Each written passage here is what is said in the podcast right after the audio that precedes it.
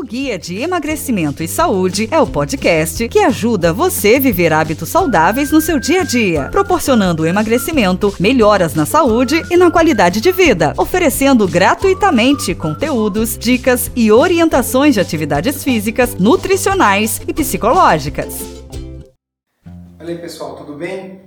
Hoje estou aqui com uma grande amiga, com a nutricionista Angelita Cunha.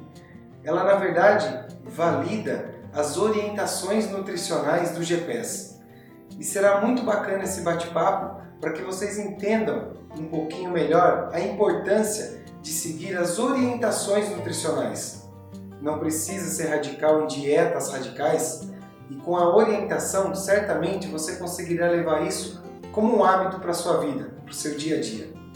Angelita, é um prazer recebê-la e com certeza você dará hoje boas orientações sobre o programa do GPS, sobre a parte nutricional do programa GPS. É, eu que agradeço a oportunidade de estar aqui com você nesse novo projeto. Como sempre, você inovando nos projetos aí para ajudar todos que precisam. E, e no que puder colaborar, estou aqui para isso. Angelita, o item agora é o número 5 das orientações nutricionais e fala sobre a ingestão de mais quantidades de frutas, verduras e legumes. O que você vai dizer sobre esse item para nós? Legumes, verduras e frutas são os maiores doadores de sais minerais e algumas vitaminas para o nosso metabolismo. Fibras também, né? Mas quando você consome mais verdura, legumes e frutas, o fator deles doarem mais nutrientes para o nosso metabolismo faz com que nosso metabolismo fique mais acelerado.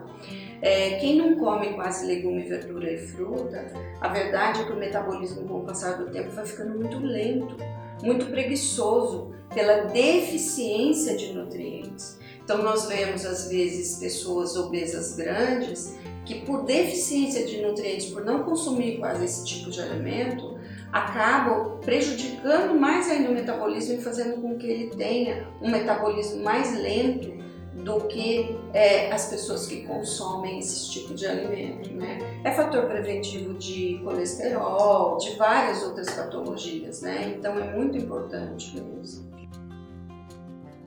E esta foi a quinta orientação nutricional do Guia de Emagrecimento e Saúde.